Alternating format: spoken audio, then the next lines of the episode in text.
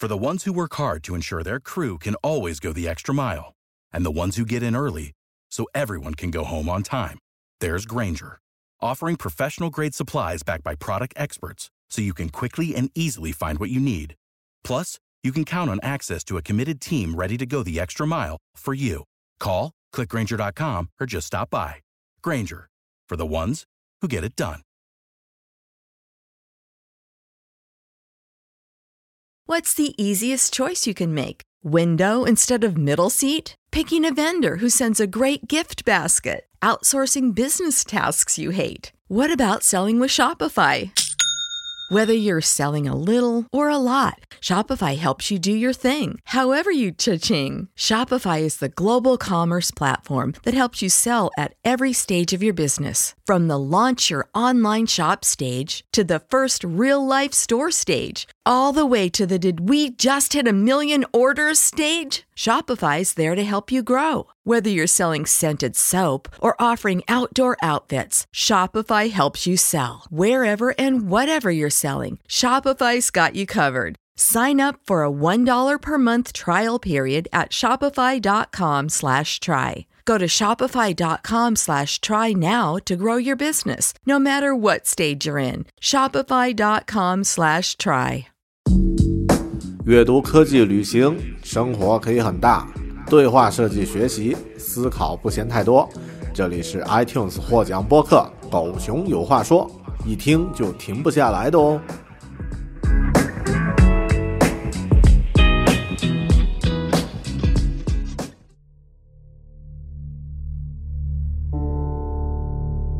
Hello，大家好，呃，谢谢您关注新西兰熊孩子的首次线上直播分享活动啊。本次我们分享的主题呢是十六个诀窍，让你在家搞定孩子的语言学习啊。由我给大家做一个分享。那么，呃，自我介绍一下，我叫大狗熊，是呃 iTunes 科技和生活类的播客《狗熊有话说》的主播。那么，呃，当然还有其他的一些杂七杂八的身份啊，这个 App 设计师，呃，这个自媒体人之类的。但现在我的一个主要的一个身份呢，就是奶爸。那么啊，我的女儿 Molly 呢，现在两岁。那么她出生在新西兰，怎么给她在一个缺乏中文的这个环境里面教教育她的这个语言能力呢？是我和我太太都比较啊操心的一个问题。那么在这个过程中呢，我读了一些书，也学习了一些方法，所以。啊，有一些小小的经验和技巧，所以今天呢，在这个直播里面和大家做一些分享。那么，首先要声明一下，就是我自己啊，不是这个啊专家。那么，不像很多那个自媒体人总是在鼓吹自己是什么什么这个语言教育专家呀，这个学习专家呀等等。我就是一个很普通的一个父亲。那么，在这里呢，分享的是个人的一些经验和心得。大家也可以随时在啊 YouTube 的这个啊聊天里面呢，直接和我提问。那么啊，也可以留言，也可以在我们的这个微信群，就是新西兰熊孩子的微信群里面呢，留下你的问题。那么，如果你还没有关注这个新西兰熊孩子的微信呢，记得关注一下。我把二维码呢放在啊这个视频的上面，大家可以看一下。来，稍等。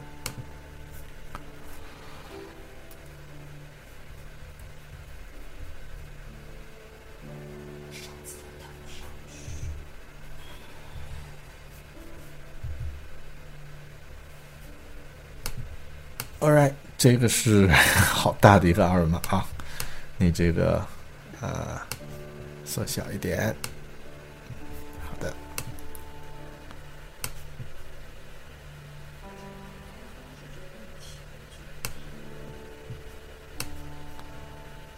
好的。那么啊，我们就开始。那么在这个呃这次分享一开始的时候，我先给大家讲一个呃小故事，或者说一个小案例。就是大家知道，在呃北美呢，加拿大有一个很出名的运动啊，就是很普及的一个运动——冰球。那么冰球呢是呃体力竞争非常激烈的，然后对呃对这个身体素质啊，对个人的意志竞争都非常激烈的一个运动，所以啊也是很多加拿大的男孩子都会去努力去参加的一个一个很很流行的一个运动。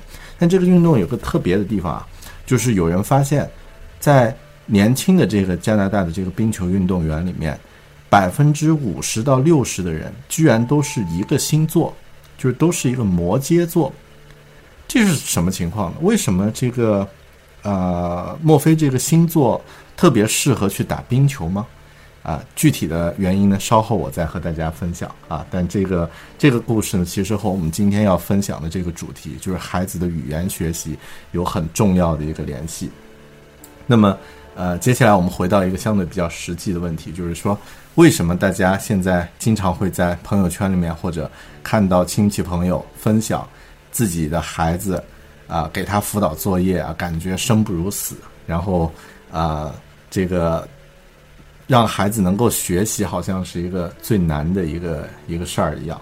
那么啊，很多人会觉得可能是因为学校的压力太大，或者是因为老师的教育等等的问题，但其实根本的这个问题呢？很大程度上是因为我们，呃，在一开始如果能够让孩子养成一个比较善于自发去学习的一个啊一个习惯的话，那么不管是在学校里面的压力如何，或者是之后他在以后的学习过程中碰到更复杂的挑战，那么他会形成一个比较主动的自发的这种学习的习惯，那么可以让家长。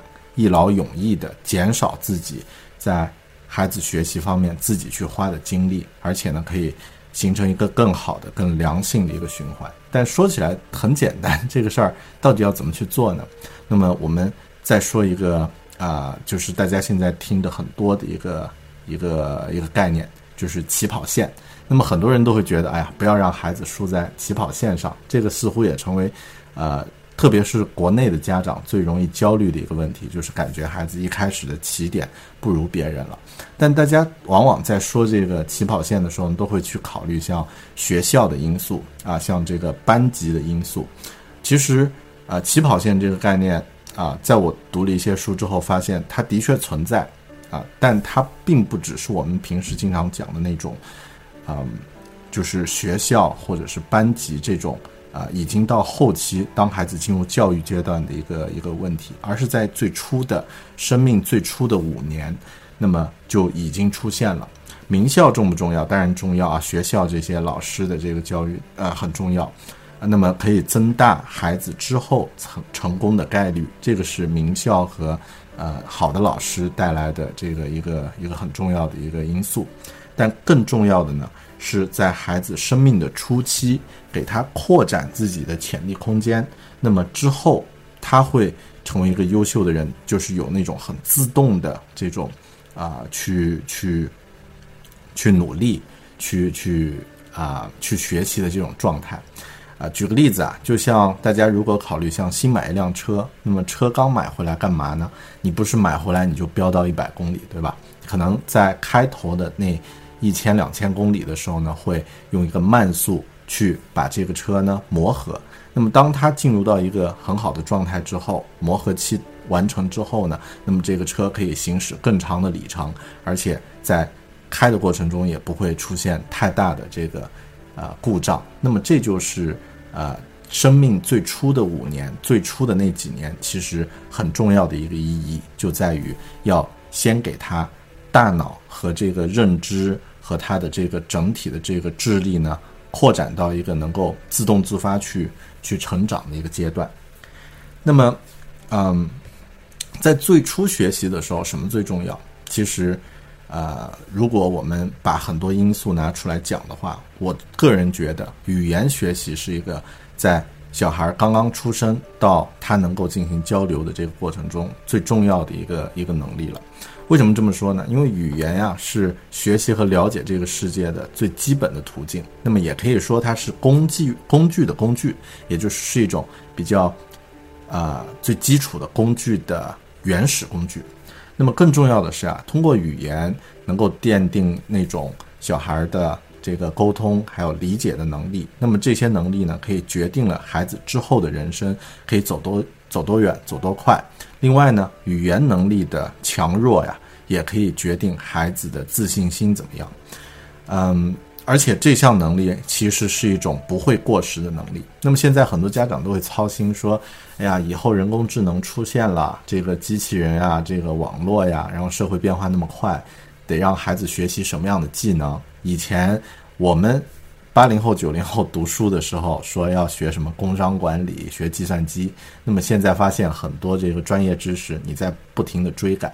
但像语言能力这种能力呢，其实是一种不会过时的。那么几十年。之前人和人之间交流的方式和几十年之后其实不会有太大的差别，本质的差别不会变，所以这个能力的投资和投入、时间的投入、金钱的投资都是非常重要的。这也是在小孩一开始让他呃培养自己的语言能力的一个重要性。所以呃结合这几点呢，我们就发现，哎，这个啊要在孩子最初的那几年给他。带来一些这呃要有意识的加强他对于语言方面的这种学习的引导和培养。那么，如果这几年的磨合期走顺了，那么之后可能你在给他辅导的时候，他在学校里面和人相处的时候，他在和老师和长辈进行交流和互动的时候，甚至在之后他踏入社会和他人进行这个交流和沟通的时候呢，就不会出现太大的问题。那么。呃，可以说这几年的努力可以换来之后几十年你的这个省事儿，所以这是我觉得要对小孩进行语言学习培养的一个重要原因。那么，嗯，说到这里，我们啊具体来分享两本我刚刚阅读的跟语言学习有关的书。但是在分享之前呢，我们来说一下那个故事的答案。就是为什么加拿大的这个冰球运动员大多是摩羯座的呢？为什么都集中在这个星座呢？那么很简单，啊，看似好像是一个星座的八卦问题，但有一位呃记者呢进行了深入的挖掘，发现这是因为每年加拿大的这个冰球少儿评选，也就是在十岁到十一岁左右的这个少儿阶段的这个评选呢，是按。从一月出生到十二月出生为一年，超过十二月之后呢，就进入到下一年的这个评选。那么在评选的时候很简单，因为在呃一二月出生的小孩呢，肯定要比十二月份出生的小孩要大一点儿。那么同样的这个年龄段一起去进行竞选，在十岁左右的时候，那么大家可以想象一下，就是一个。十快十一岁的小孩和一个刚刚满十岁的小孩，他们都属于十岁，但是在体力的这个选拔的时候呢，十快接近十一岁这个一一月份出生的小孩，他的竞争力要稍微强那么一点点，稍微强一点点的话，在入选的时候，可能通过各方面在选拔的时候，他的要稍微有一点点优势，然后他入选了。那么只是入选一个学校的或者是一个少年的这个冰球队，呃，好像并不起眼。但之后呢，经过他不停的呃练习和学习，然后呢，大家给他一些正面的反馈，他又得到了一些信心上的鼓励。那么之后，这群这群小孩儿，这群在开始有一点点优势的小孩儿，慢慢他会变得优势越来越大，他会。更努力的练习，更努力的投入自己的时间，他更有信心。后面他可能慢慢的，这群人就进入到校队，进入到这个大学的校队之后呢，成为职业的运动员。所以在加拿大的这个冰球运动员里面有大概一半的人都是摩羯座，就是都是靠近一月份出生的。那么这就是起跑线，这才是真正的在一开始走在了前面，而且是因为啊心理。和适当的练习和适当的引导，那么把最初的一点点优势呢，最终扩大了。所以，对孩子的语言学习，其实就像这种，啊，少年的冰球运动员的有意识的练习一样。OK，那么接下来我们废话不多说啊，来分享今天要说的第一本书，叫做《Thirty Million Words》三千万个词啊。那么这本书呢，其实是。啊，我把它的封面这个调出来给大家看一下。OK，在我们的视频的这个呃这边 啊，这边三千万个词。OK，我把呃不需要的这个文字这些关掉了，拖到这里。那么三千万三千万个词这本书啊，是美国的一位教育学家所写的。出版之后呢，在教育界引起了非常广泛的讨论。那么它呢，也可以啊被称为叫做三千万词汇的鸿沟。那么这本书其实是基于两个社会学家，一个叫 Bertie Hart，还有一个叫 Todd Risley 啊 Risley 这两位社会学家在一九九五年很早了发发表的一项研究。那么这项研究呀，啊是，啊这两位学者呢，花了很长的时间，然后调查了很多的孩子，最后总结出了一个一个样本。那么啊是这样的，就是啊我直接说结论啊，就是在美国的这些孩子从啊一岁从出生到三岁的时候，那么他们之间。会有智力上的差别，他们会有的会变得很聪明，有的呢会逐渐的这个呃，就是变得内向，然后不太擅长这个呃智力上的一些一些挑战。那么后面可能他在学习上会落到其他的同学后面。那么造成这个影响的因素是什么？他们调查了不同的社会阶级，也就是穷人和富人啊，还有一些这个。高知识分子，那么专业人士，这些人他们的家庭对这个孩子的影响有些什么样的影响？会吃什么东西啊？有什么样的休息习惯等等？那么这些调查之后呢，发现了一个一个很有趣的一个优呃一个一个因素，也就是说，在啊，我把这个图片给大家调出来，就是啊，学者们总结出来的一个。一个规律，好，把它放大一点。当零岁到十二个月出生的孩子呢，在这个一年的这个阶段的时候，就发现低收入的家庭和中产阶级的工薪阶层、工作阶层的家庭，还有这个专专业人士，也就是像医生、律师。啊，这样的中产阶级的这个专业专业人士的家庭，他们不同的针对孩子的这个语言的信息其实是不一样的。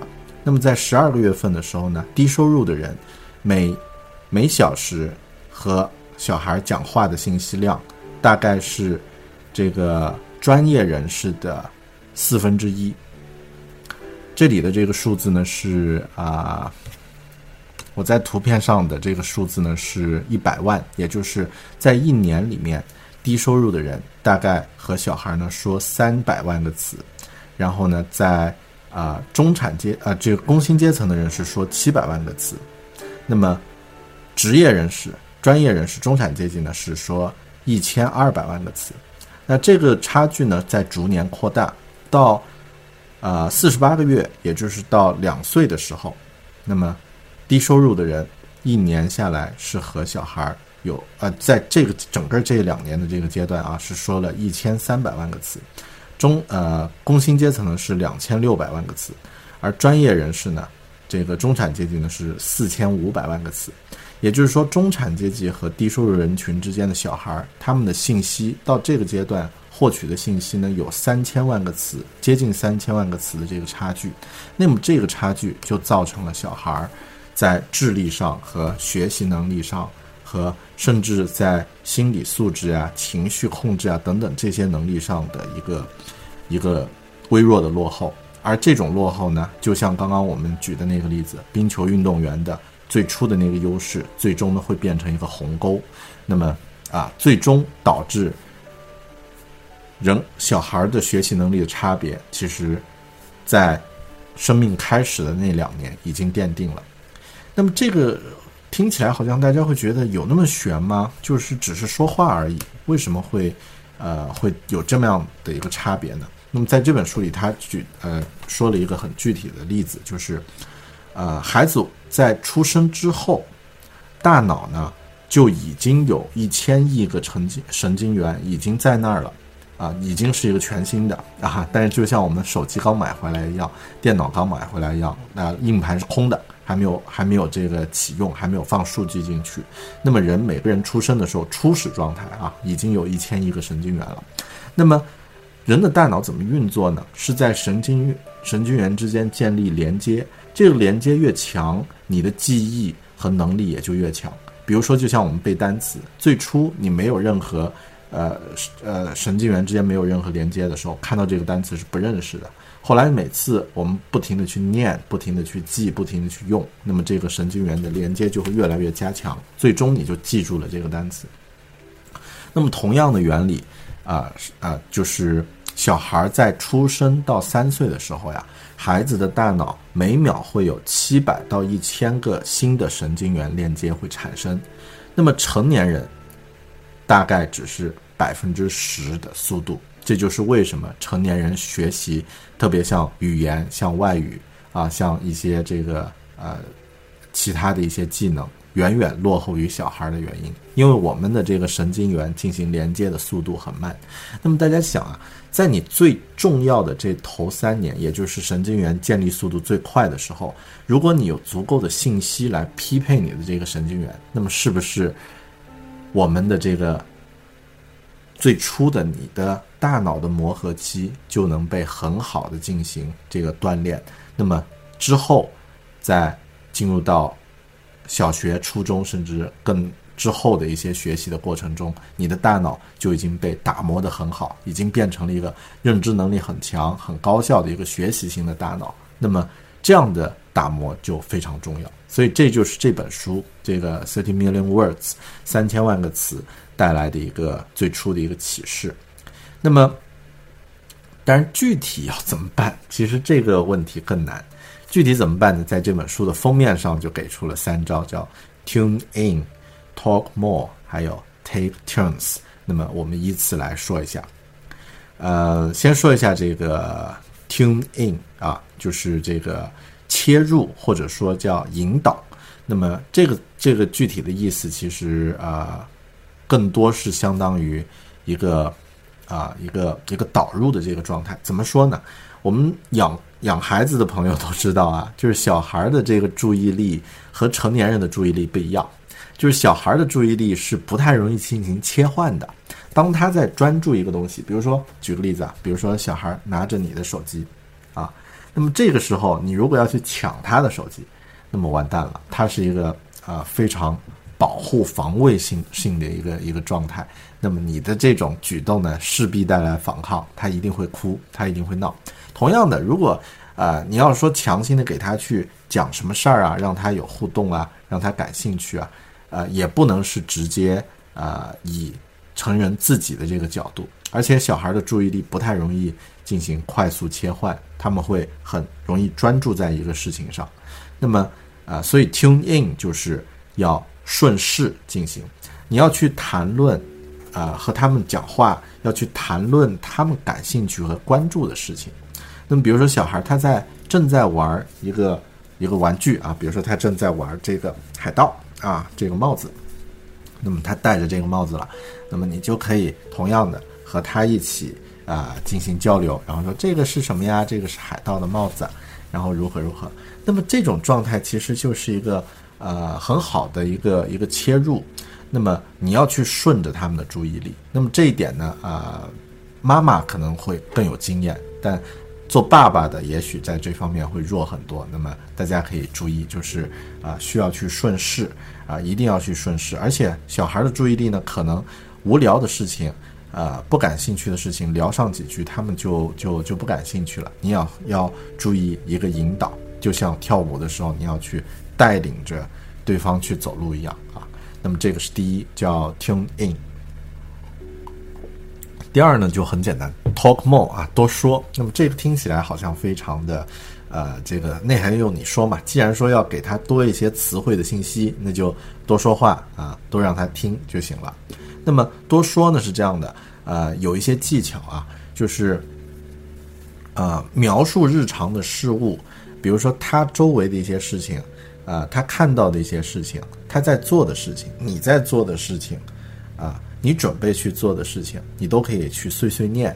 啊，这个碎碎念呢，不是你自己和自己说，你可以和他在小和和孩子呢进行一些呃简单的一些对话。那么呃这样的方式呢，呃也可以建立在比如说你在做饭的时候啊，拿着这个盘子就指一下这个是盘子，然后解释一下。那么这些描述呢，可以一是可以拓展他的词汇量，二呢可以增强他在脑海里。声音和物体之间那种对应的关系可以增加联系，一次两次看不出来，但时间一长的话，肯定你在指盘子的时候，他就知道这个是盘子。如果你要教他英文的话，同样的就是啊 plate 或者是其他的啊，这个玩玩具的时候去去做这种啊 talk more，那么啊也可以把像一些感感觉很无趣、很乏味的一些行为。比如说像换尿布啊、喂奶这些时间呢，都变成这样的教育的交流的行为。那么呃，可以多用妈妈的声调，就是呃呃尖一点的这个声气，温柔一点的声气啊，这个会比较啊让孩子会比较容易接受。那么呃，哪怕他还不会说话，只有那么几个月的时候，还在爬、还懵懵懂懂的时候呢，你也可以用这种方式去多说。其实这一点呢，我想很多妈妈天然会有和孩子交流的这个习惯。那么对于爸爸来说呢，也可以有意识的去增加自己的这方面的这个呃这个习惯。嗯，然后第三个技巧呢，叫做 take taking turns，就是轮流。那么轮流是什么呢？就是呃，对话语言能力最重要的其实并不是听，而是互动，在。交流的时候，所谓交流呢，就是别人说的信息你听懂了，然后你要有实时的反馈，实时反馈非常重要。很多学习第二外语的人为什么会感觉自己在交流方面很弱呢？因为往往别人在说完一件事儿，你自你大脑反应过来的时候，话题已经换到另外一个话题了。那么，呃，小孩学语言的时候也是同样的，在一开始呢，鼓励对话，让他也说。然后给他几秒钟时间来想怎么说。那么先指一些具体的物体，然后让他进行反馈。那么啊，这些方式呢也是非常有必要的。当孩子大一点儿，到他到这个呃，比如说四五岁啊，这样五六岁啊这样的一个状态的时候，三四岁也可以了，就鼓励他自己做决定。那么这个呢是 take turns 的第二层意思啊，比如说可以让他自己选早上要穿的衣服。啊，蓝色的还是红色的？啊，皮鞋还是球鞋？啊，那吃饭盘子是是这个呃塑料的还是这个这个瓷的？啊，这些都可以让他自己去选。那么这个过程中呢，他也可以让自己的大脑不是被动的去收听，而是主动的去去去筛选自己应该去讲什么样的内容。OK，那么这个呢就是最基本的三个原则。那么其中有一些 tips，就是有一些呃。要注意的事项，第一呢，就是很多朋友会听到啊，说既然是让孩子多听信息，有助于他的这个啊大脑的发育成长，是吧？很简单啊，那我那个弄一个什么这个小音箱，然后天天给他放这个讲故事啊，下一大堆这个什么什么谁谁谁讲故事，一直让他放，一天放十小时，有用吗？呃，没有太大用处。为什么呢？因为看电视或者是放广播呢，这种只是一个背景的声音。那么，当它进行开始可能会有点新鲜感，之后呢就变成一个纯背景噪音了，可能还会让孩子有一种啊有意识的去过滤这些人的声音这种习惯。那么，呃，语言学习最重要的环节是需要实时的互动，所以需要。家长亲自和他聊，亲自和他讲，那么适当的可以放一点这个音乐呀，然后这个呃故事呀等等，作为一个调节，但是不能占太大的比重。而看电视这种行为呢，就不提倡啊，在这本书里面不提倡。那么呃，其次第二点啊，就是不要迷信任何形式的辅导班或者是电子课啊，就是对这种。增强语言学习啊，或者是增强这个黄金时期的这种这种课程，嗯，因为这个阶段就是零到五岁的孩子，实际上不需要任何形式的这些电子的辅导，只是需要认真而且愿意和家长啊和孩子进行互动的父母和兄长啊。那么当然，大家会可能会觉得，那么呃，我们实际情况，这个家长自己太忙，没有那么多时间进行这个互动，呃，要上班什么的，那么不又不想让孩子真的输在起跑线，那么想要让他参加一些电子的学习课程，呃，也可以，但是就是刚刚说那个原则，你需要选择那种有真人可以实时互动的课程啊，那么这个是有效的。为什么有些孩子他在语言学习的时候可能并没有去参加一些课程，或者像我接触到的，在国外的孩子，中文讲的也还可以。那么和他们聊的话，发现，哎，是因为他们有那种经常想和孩子聊视频对话的这个国内的长辈啊，比如说国内的爷爷奶奶，那么想和孩子呃多聊多看到他们，那么很多时候每天就开着那个视频，然后也不管。呃，就是也不一定非得对着镜头讲了，那么有的时候就当在旁边当做一个背景音，讲讲话，听听声音。但是经常有，就是真人的这种互动，那么效果会，啊，也会比较好。所以大家如果要考虑一些在线的这种电子辅电子辅导类的课程的话，要有真人的实时的互动。嗯，第三呢，就是我们都有一个。很疲惫的状态啊，就是上了一天班，啊，回到家里，那么可能还要做饭，还要做家务，然后啊，这个还要觉得，哎呀，还要抽时间和孩子进行互动，太累了，怎么办？那么这一点啊，我觉得，呃，你要有一个投资的这种心态，就是要想着在早期能够多和他交流，多和他互动，多和他聊天呢，可能会省去你之后在。孩子身上操很多心的这个时间和精力，那么也建议大家可以去搜索一下那些，啊，就是后半生操操心孩子的那些悲惨的故事啊，啊，那么呃会让你觉得，哎呀，这个前半生，呃，这个苦在前面还是值得的，嗯。然后像呃，我们上我上次采访这个新西兰一个本地的一个故事，呃，故事呃讲故事的。叔叔，那么他也是儿童绘本的童书作家。那么 Stu，那么 Stu 他就分享说，他经常呃和孩子聊天都会觉得很累，为什么呢？因为白天他就是和小孩讲讲故事，特别是那种白天已经在学校里面和几百个小孩讲了一天故事了，回到家里他的小孩要听故事怎么办？那这个时候呢，他会觉得很累，但。呃，他的老婆也会提醒他说：“啊，你得赶紧去和自己孩子讲故事。你都和陌生的孩子讲故事了，你还不和自己亲生的讲吗？”然后他也会觉得，呃，真正能够和小孩讲故事的时间其实很短，因为再大之后他不会再会愿意听你讲其他的东西了，讲故事什么的也不太会了。也就是在六七岁之前，那么珍惜这个阶段其实也很重要。呃，所以。没有动力或者说没有精力的话，请大家去想一想这种心理预设啊，就是呃作为一个投资的一个状态。那么呃说到这里，我想分享一下，就是很多朋友在和小孩交流的时候，呃会有一种纠正的这个状态，correct correction 的这种状态。那么呃，然后还会经常会去称称赞他，啊，这个小孩你很聪明啊，你棒棒，如何如何。那么在这本书里讲了一个很有趣的一个研究的数据，就是百分之六十七去称赞小孩聪明的孩子，啊，当他完成一件事情的时候，你再去称赞他聪明，然后通常他会选择再做一次类似难度的这种挑战，他想获得这种啊，就是啊。一个同样的成功，但有百分之九十二的小孩，如果你去称赞他，哎呀，你的这次成功呢，你的这次 OK 呢，胜利呢，是因为你很努力，那么他们会选择更难的挑战。那么这个是呃另外的一个叫做 Carroll 的一个教授呢，在一九九九年研究了一百二十八个小孩的话，得出来五岁小孩啊得出来的一个结论。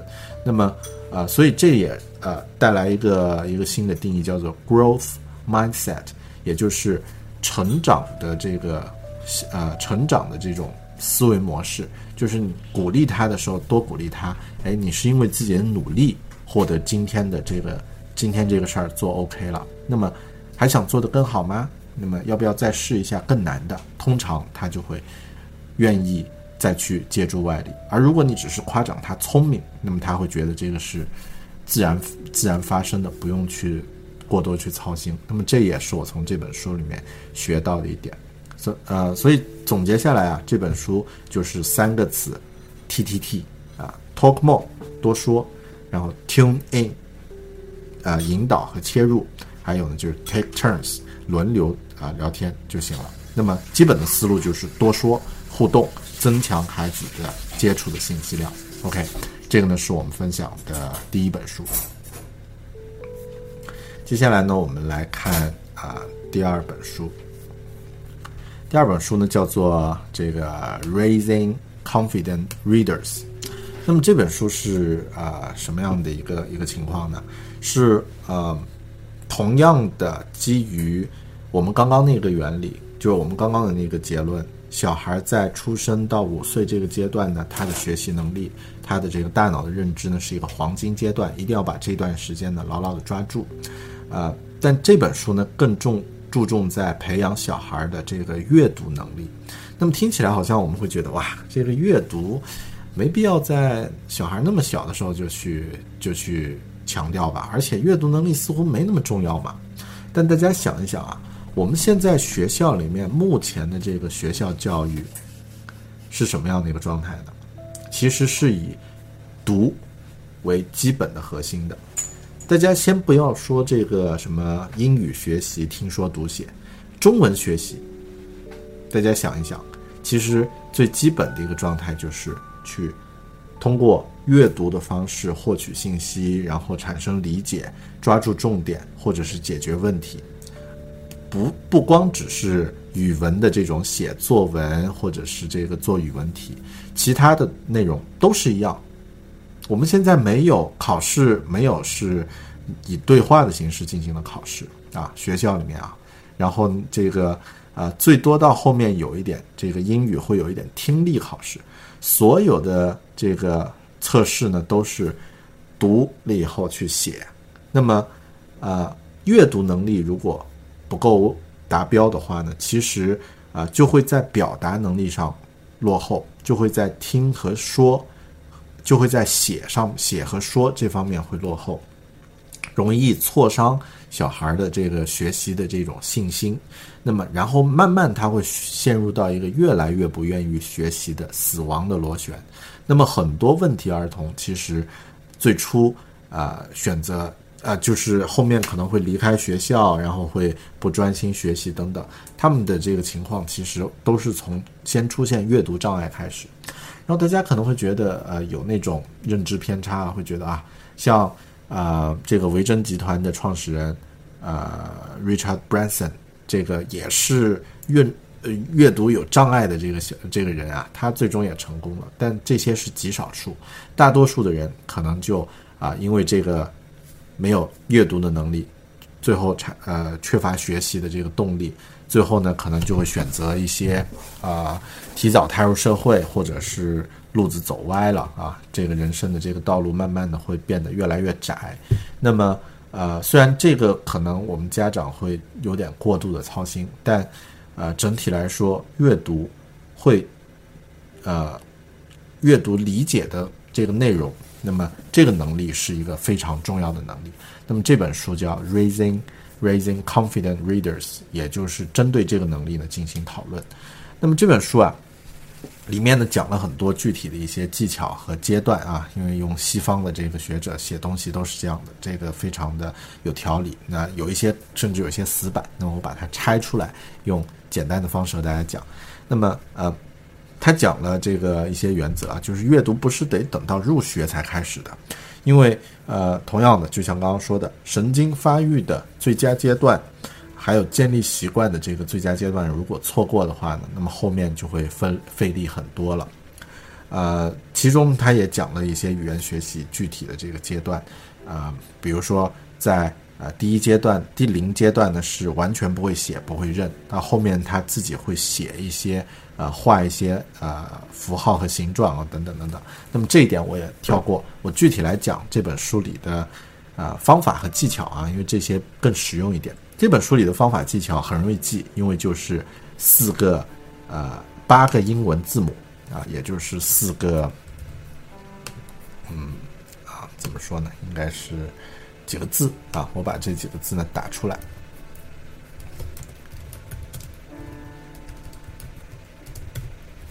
OK，就是 read easy。怎么说啊？呃，每个字母呢代表一个意思。首先是第一个叫 R，R 呢是 repeat。就是重复的意思。那么，呃，在给孩子进行这个呃读书的时候，给他进行这个有意识的呃练习的时候，可以大量的重复。那么，这个也是我我们家自己碰到的情况，就是很多时候莫莉会呃拿一本书，比如说拿一本这个什么丑小鸭啊。然后呢，会说这个啊，妈妈给给我读这本书。他不会，他还不会表达，但是他会把这本书递过来，然后就给他念。念完一遍又再念一遍，又念完第二遍，过一会儿又再念第三遍，然后会念上几十遍。然后，呃，我我和我太太就疯了。那么这种状态其实啊，大家可能会觉得很无聊，或者是重复有什么意思啊？其实就像刚刚说的，呃。如果你换一个思路的话，就会觉得它非常有价值，因为每一次重复都是在构建那个神经元的链接。你给他读一遍，就想象一下有一条电路从他的这个神经元发散出来，然后哗扩散出来，然后就建立好一个链接，就相当于就给他大脑就升级了一点点。那么每一次都是带来这样的一个有效的、有效的一个提升，所以。不是在做无用功啊！不要怕重复，相反呢，要进行大量的重复。那么你就想象一下自己在做健身，比如说那个举哑铃啊、推杠铃啊，是不是也很无聊？但是你推上几次，它就会真正带来不一样的这个效果。第一个原则，这个 repeat 重复。第二个原则呢，E 是什么呢？就是 emotion，emotion 就是投入情感，也可以啊，这个啊。也可以和我们之前讲的那一点啊进行连接，就是如果你讲故事只是通过这个语音或者是电视啊，只是通过这个广播或者电视是不行的。那么你可以和他一起听，然后进行互动。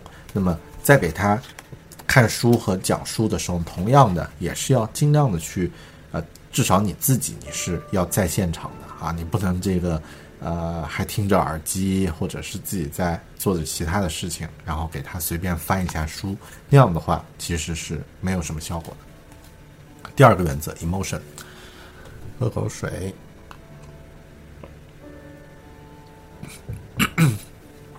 第三个原第三个原则呢，A，A 是什么？叫 attention。那么 attention 呢，就是注意力。那么这个注意力有两两个方面，第一呢，就是你自己，就刚刚说了。啊，你自己的这个注意力是在你们之间的啊，这个你就不用多多解释了。第二呢，是孩子的注意力，要注意跟着孩子的注意力去走啊。那么啊，如果他对一本书特别感兴趣，你就多念几遍啊，没关系。然后如果他对另外的不感呃呃读到一半对另外的感兴趣，就停下来。那么不要去强求说，我一定要把这个事儿做完，把这本书读完，没必要啊。因为小孩的这个状态，你要去顺应他。还有呢，就是，呃，这个阶段就给他进行培养阅读习惯、读书的习惯的时候呢，要注意啊，重点是在于 connection，就是连接，是你和他之间的连接，还有他大脑对于那个信息和知识的连接，而不是 correction，而不是去纠正，不是说你这个没念对啊，这个他指着鸭子说这是小鸡，那么你就。非得去这个纠正过来，如果不纠正就不往后面走，没必要啊。尽量去去去这个增强或者说培养他的这个习惯，后面再去纠结那个具体什么是对什么是错的这个问题。最后一个 d 啊，这个第一个单词 read 最后一个字 d，d 是什么？draw 就是画和写。那么呃，很多小孩会天然会喜欢用笔或者是其他东西在啊纸啊、墙啊或者地板啊什么地方去涂和画。那么呃，作为父母呢，一开始会觉得担心啊，担心什么呢？比如说会觉得哇，这个铅笔啊很尖锐啊，是不是会会会刺伤？我们都会在脑子里，父母都会脑补啊，会不会小孩把眼睛戳伤了啊？这个或或者是呃吞到嘴里什么的？其实小孩没那么傻，他们自己的这个能力还是很强的。你可以给他一支铅笔，然后给他点纸，然后他可以画。那么呃，要鼓励他去画，因为写和画呢是一个非常的啊，就是对阅读来说非常重要的一个环节。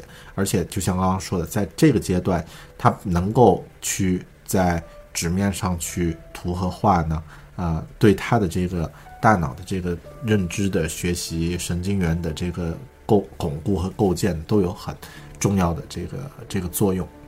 啊，也不要在意去他画的如何，他画的好不好，是不是真能画出一个图案，不重要啊，不太有可能在一开始画出什么惊世骇俗的绘画的啊。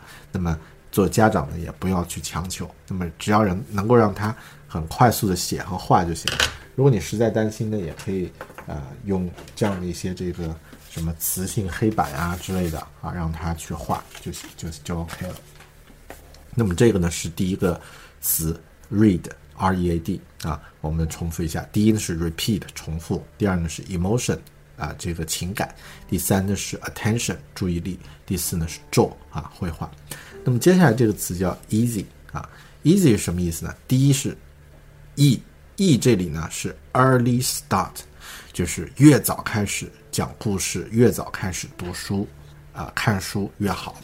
出生以后其实就开始了，小孩还。呃，只能只能这个养着的时候都可以给他去读，啊，就是在在这个呃给他这个仰视的状态就可以去看。后面他趴着的时候呢，也可以和他一起读。像我的呃女儿 Molly 在呃几个月的时候趴在地上的时候，那个时候经常跟他读书啊，因为他也动不了是吧，也跑不掉，所以啊被迫的去听。其实现在他们的他这个 Molly 的这个喜欢读书，也许是因为。我和我太太在一开始，呃，给他培养了一个很好的一个习惯。那么，嗯，如果早期没有刻意练习，没有练习，会觉得啊，我是不是落后了？你不，也不用那么操心啊。就你现在已经有这样的意识，就可以现在就开始。第二呢是 activities，就是多做一些和书有关的活动啊，或者是在呃阅读读书的时候呢。融入一些动作和表演，这些都很重要。那么，所谓的和书有关的活动是什么呢？就是让书和这个呃朗读、阅读这个习惯融入到你们的日常生活。这也是之前那个童书作者 Stu 和我呃采访的时候讲到的。就你不要说书啊，只是啊过生日的时候送你一本，然后平时家里一支笔也没有，一本书也没有，这种环境呢，其实。呃，对孩子来说，他会觉得这个东西离自己太遥远。那么像我们呢，因为在住在新西兰，像图书馆借童书很方便。然后我们之前呢，也在国内回来的时候呢，买了一大堆这个童书，中文的童书。所以现在我们家里面就在小孩的玩具堆旁边就有几十本书啊，堆的大概两摞那么高。那么，呃，他随时都可以抽一本书来。然后打发时间，然后让妈妈给他读，让爸爸给他读。那么这种状态其实就是 activities，让呃读书的习惯融入到他的生活中。那么包括平时我们出门，小孩在国外呢，一定要坐 car seat，就是要坐在那个啊安全座椅上。那么在安全座椅旁边都有几本书随便放着，他随便就可以拿起来啊这个进行这个翻阅。那么这个也是让。具体的书和这个物品呢，融入到每天的日常生活中，activities。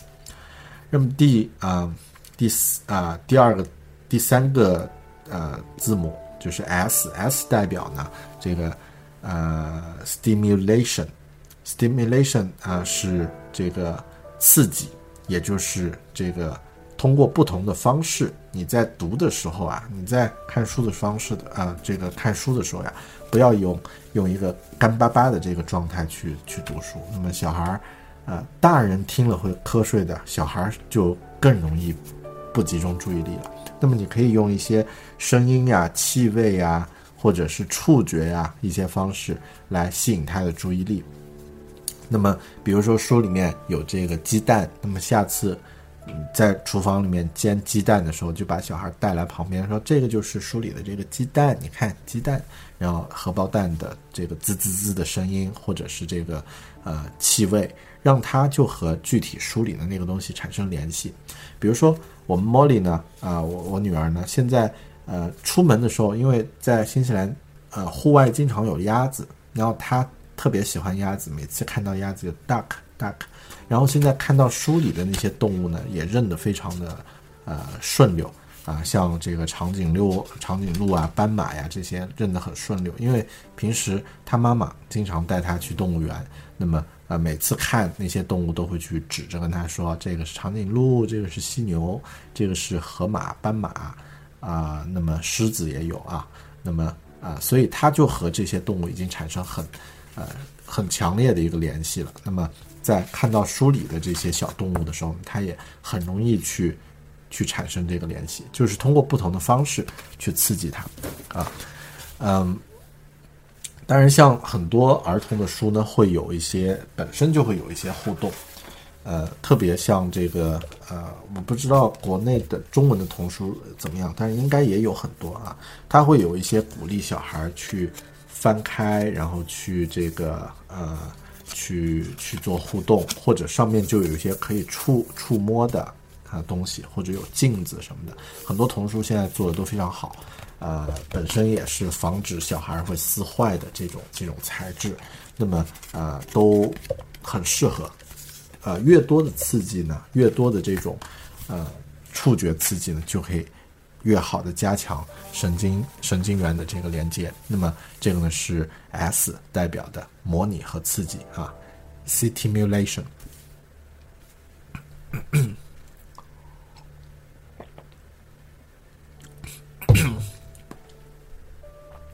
这里呃补充一下。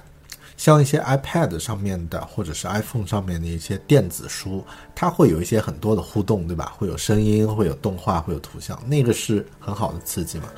不算啊，因为就像刚刚说的，它并不是我们的这个感觉的这些实际的触，呃，这个刺激，而且很多东西呢，它其实和孩子的这个状态是，嗯，是一个纯，呃，它始终还是一个平面的一个平板，所以。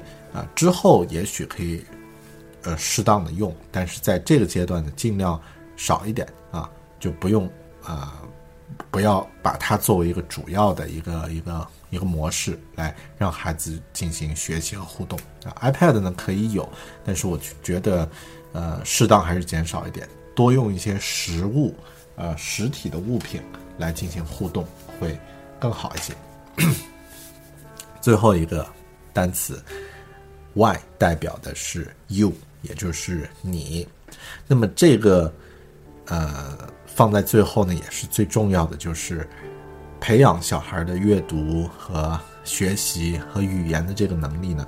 其实最重要的因素不是小孩，而是家长，而是你。那么呃这件事儿是由你负责。很多时候你会说，哎。我我家宝宝太懒啦，我家孩子不喜欢读书，我家孩子这个呃不喜欢学习，不是他不喜欢学，是你没有给他培养一个很好的习惯，或者是你没有去努力，是或者是再说直白一点，是你不喜欢学习，所以你的孩子不喜欢。那么啊，要进行引导，然后要能够。起到一个做家长的一个责任，那么这个受益的呢，其实除了孩子，你自己也有一个很好的一个，呃，一个一个提升和一个学习的一个状态。那么，如果你感觉到很累、很不愿意的时候，啊，就像我们刚刚说的，想象一下，到小学、到中学之后，孩子能自动自发的学习啊，可以给你省下多少去辅导他作业的时间和精力。或者省下多少去上那些学习班、培训班的这个金钱，那么啊、就可以让你重新有意愿，就是去去做这样的一些事情了。那么这个呢是啊、第二本书叫做《Raising Confident Readers》，其中讲到的八个技巧，我们来看一下啊，这个重复 （repeat），E 是这个啊、emotion 情感，那么 A attention 注意力，D 呢是 draw 啊这个绘画啊手绘，后面的 E 第一个 E 呢是这个 early start 就是越早开始越好啊，后面的 A 是 easy 啊 A 是这个啊、呃 activities 就是让啊、就是尽量融入到你日常的生活。然后 S 呢是 stimulation，是呃刺激，而 Y 呢就是 you，就是你。OK，这就是我们的第二本书《Raising Confident Readers》。那么接下来我来和大家分享一下自己的一些心得，因为这个刚刚分享的几条，呃，首先是那三条啊，这个 TTT 和后面这个 Read Easy 呢，都是啊、西方的这些学者和他们总结出来的啊、比较呃原理化的东西。那么就狗熊自己来说，有什么样的一些经验呢？首先，我觉得，呃，刚刚那个 repeat 那个技巧很重要，就是啊、不怕重复。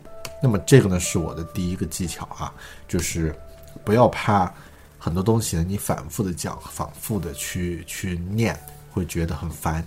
那么呃，在脑海里面要有一个，我是在进行这种头脑的训练啊，就像你在做健身、举哑铃一样，你是在帮助小孩的大脑进行这样的训练。那么，如果你觉得一本书读了几十遍，自己感觉实在是太烦太累了，那么能不能换一种方式，让他让小孩来和你互动啊？啊，你指着他说这个东西是什么啊？它怎么样了？上次是怎么讲的？啊，如果还不能做到这一点呢，那是不是换一个方式，用啊、这个呃用另外一种语气，或者是啊、不再照着书去念了，而是自己去讲啊，甚至就像刚刚说的，你可以去表演啊，讲到这个具体的故事的时候呢，用一些啊、互动的方式去去讲。OK，那么这个呢是第一个原则，不怕重复。那么就像我们呃，比如说我给茉莉的这个啊啊、准备的这种贴纸的这个书，那么很多时候他是反复在看，反复在玩，很多贴纸呢他会撕下去再贴。那么呃一开始我们也会觉得哎呀很烦，但后面会发现你可以呃每次用不同的语言去讲，然后你可以专注在，比如这次是哎这个是狗熊叔叔，那么这个是什么颜色？是黄色。这个呢是什么什么东西？那么慢慢的它就会呃有不一样的一些认知。OK，那么第二个原则，这个是第一个原则啊，我把它直接呃打一下，打在这个呃字幕上。第一个原则叫做不怕重复。好，接下来是第二个原则。第二个原则叫做夫妻配对，干活不累，是什么意思呢？就是呃，教育小孩这件事儿是父母双方的，或者说是整个家庭的一件事情，啊、以父母为主要责任人。那么，通常在国内啊，很多都是以妈妈作为主要的一个呃一个操心的这个其中一方。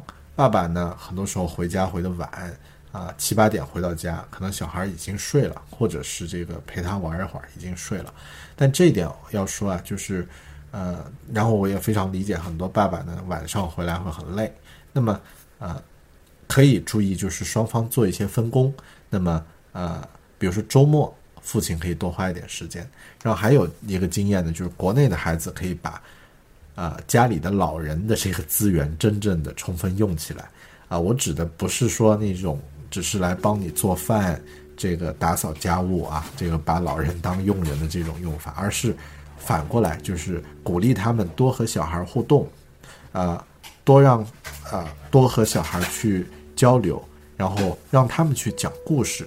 那么我们这一代人有一些小孩，他们能够，我们这代人有一些人能够记住自己小时候外婆 或者是奶奶和你讲的那些故事，那种感觉是不是很亲切、很舒服？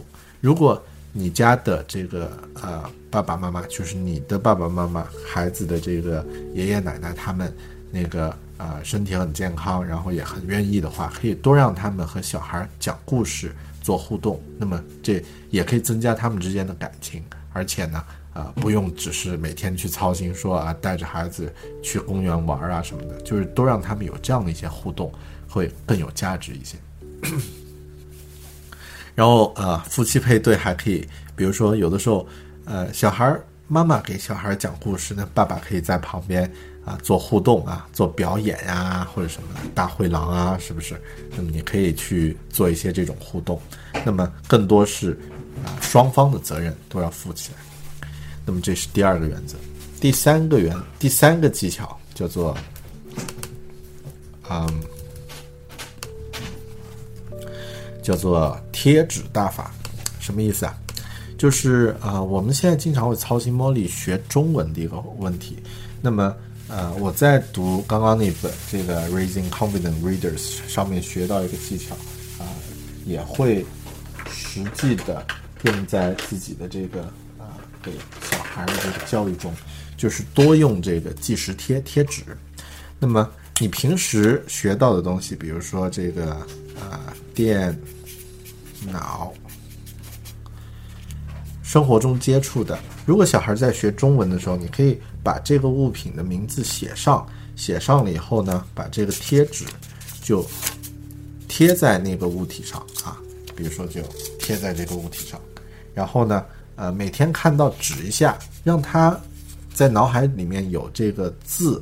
和那个物体之间建立一个联系，这个不用太晚啊，不用啊，就是不要担心啊，开始的太早，因为每天你就那么一一两句话，可能几十秒互动一下就 OK 了啊，不用啊，不用真正去去太在意。但如果是在学英文的话，同样你可以，比如说这个电脑 computer 啊，写上贴在上面啊，聊一聊，那么就就很好，OK。然后第四个啊，我的技巧呢叫做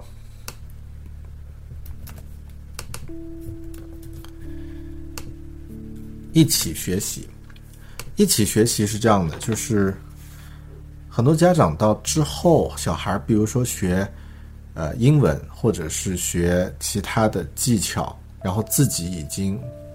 不太适应和不太熟悉的情况下，会比较担心说啊，我不会讲英文啊，或者我不太会用这个电脑啊，我不太会这个什么写程序，然后我不知道这个东西怎么用，然后小孩已经在学了怎么办？那么其实呃，你也可以考虑自己跟小孩一起去学，特别像语言这种能力，那么啊，国内的小孩都需要学英文吧？那么你会担心自己听不懂？以后小孩说话吗？所以这一点，我觉得，呃，如果在他还没有开始的时候，你也建立一个学习的目标，其实也对我们有很大的一个帮助，也对父母有很大的一个帮助。呃，我前几天在带莫莉去公园里面玩，然后见到一个华人的父父亲啊，带着女儿在旁边玩，然后女儿呢，应该是在这边读幼儿园。啊，因为接触的肯定他的朋友和同学都是讲英文的，所以他们平时日常已经习惯用英文讲话了。然后那个小孩就爬到那个呃呃这个旋转的这个呃转盘的顶端，然后就就说谁能帮我转转啊？他用英文讲的。然后他爹呢听不懂他小孩讲话，说我 I don't know，我只会用这样的一个方式来回应。然后呢，呃。我听懂了，然后就顺手，因为莫莉也在玩，就去转了一转那个转盘。那么，我觉得这件事儿其实也是一个很啊，就是很典型的一个一个例子。就是如果你想让以后你能够和呃孩子进行一些这种基本的交流和沟通，他选择用另外一种语言的话，你也能够听懂和做一些基本的应对。那么，这可能是啊。就是做父母也要保持学习的一个很重要的一个动力吧。OK，最后一个呃，就是我的技巧或者说我的这个 tips 叫做爸爸时间。嗯，和小孩儿和孩子相处的这个时间，毫无疑问是妈妈占主主主要的这个呃体量。但是，其实和孩子相处的时间对爸爸也非常重要，甚至可以说，呃，在一个阶段之后呢，他会变得更重要。因为，呃，很多爸爸呢，啊，在最初其实很难和小孩有那种紧密的连接啊，因为我们毕竟不是我们从肚子里。生出来的，对吧？那么你会有一种，呃，就是哎，好像我还没有进入到那个当爹的状态。那么再其次呢，就是呃，陪小孩玩儿，然后像这种啊日常的这种学习，其实也可以提醒啊，也可以除了构建你们之间那种连接之外，小孩之间的这种连接之外呢，也是提醒你自己最初努力和奋斗的理由。那么很多人可能会因为。啊，加班因为工作错过了和孩子之间的一些这个互动和啊一些重要的时间。其实，嗯，就我的感觉来说，这个可能是我们本末倒倒置了啊。因为也许是有一个好的家庭和一个呃更完美的完整的一个家庭，是我们进行努力和奋斗的理由。但不同的人可能不太一样啊。那么就我来说呢，啊，像一些时间，比如说像。陪他玩，然后洗澡，呃，睡前故事、喂奶这些时间，嗯，只占每天。如果你仔细去想的话，只占其实每天很少的一部分。那么把这些时间呢，尽量的去，啊，就是别玩手机啊，然后呢，啊，尽量去和小孩儿啊，在那个时间段相处。啊，就我的技巧来说啊，有的时候你也会觉得，哎呀，好无聊，是吧？你要陪他出去玩，然后也也这个呃，不玩手机怎么啊？怎么打发这个自己的这种这种时间呢？好像很无聊。那么我的技巧呢是列一些你不需要手机也可以去做的事情或者去想的事情。那么偶尔你可以在陪孩子玩的时候呢去穿插进行。那么比如说啊，我会在带茉莉出去玩的时候，在和他。啊，对话的时候呢，如果他不和我说话了，我可能会自己练一练英语的口语啊之类的。这样的方式呢，其实也是可以让这些时间呢，啊，既做到了有高质量陪伴孩子的时间，你也不至于说自己太无聊。OK，那么这一点很重要，就是爸爸的时间啊，对啊，孩子的成长要更重要。OK，那么今天呃呃，继承我的一贯的习惯啊，就是很啰嗦。呃，讲到这里已经一个多小时了，那么也到了十一点多了，啊，不知道奥克兰的朋友有没有在啊熬夜在在在听这个分享？那么更多呢，后面我会把我的这个分享的内容啊发到啊以这个离线视频的方式发到新西兰熊孩子我们的公众号的这个文章里面，大家呢也可以去收听。那么，呃，目前，呃，狗熊呢，呃，还不能说自己这套方法或者说这些方法起到什么效果，但呃，目前的成果呀，就是，啊，我们两岁的猫 y 呢，每天都要吵着要可能要读一个小时左右的书啊，不管是这个啊妈妈读或者是爸爸读，那么花在这个读书的时间上非常多，每天我们操心的就是头疼的是自己真的是。没有那么多时间去陪他讲故事，那么可以说他的这个喜欢阅读的习惯已经奠定了。那么我不能说这个习惯就有什么样的优势或者就有什么样的长处，但就像刚刚说的，以后，呃，我们面临的这个时代，下一代小孩面临的时代，一定是一个充满各种变化的。那么，呃，很多东西我们现在都不知道。那么，但不变的是人的学习和。这个思考和适应的能力，那么他在最初的这个阶段培养好这种能力之后呢，要能够更好的，会能够更好的去面对以后的那个时代的变化和对个人的这种更高的要求，啊，那么这个呢是我在实际进行的一些啊一些操作。OK，那么我看一下有没有大家的一些呃评论。和问题啊，如果大家觉得有问题，也可以提一下。好，有朋友说这个天线宝宝也是在重复两次 啊，对，这的确是。嗯，还有啊，我看一下微信群里面有大家有没有一些问题。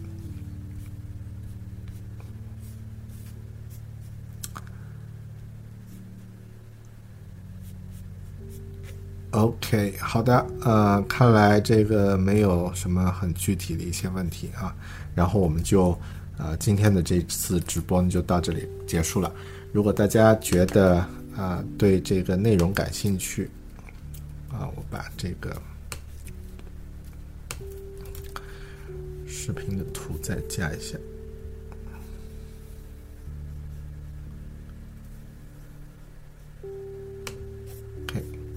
好的，如果大家觉得啊这样的形式还比较有意思，那么也可以在啊这个微信公众号啊新西兰熊孩子的这个啊给我们直接发消息来反馈一下你的想法。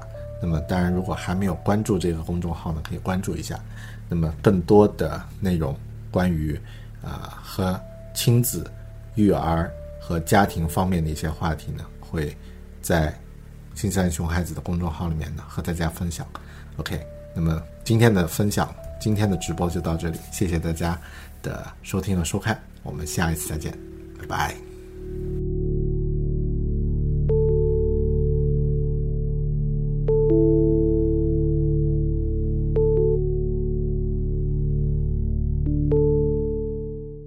Know how to book flights and hotels. All you're missing is a tool to plan the travel experiences you'll have once you arrive. That's why you need Viator. Book guided tours, excursions, and more in one place. There are over 300,000 travel experiences to choose from, so you can find something for everyone. And Viator offers free cancellation and 24 7 customer support for worry free travel. Download the Viator app now and use code Viator10 for 10% off your first booking in the app. Find travel experiences for you. Do more with Viator.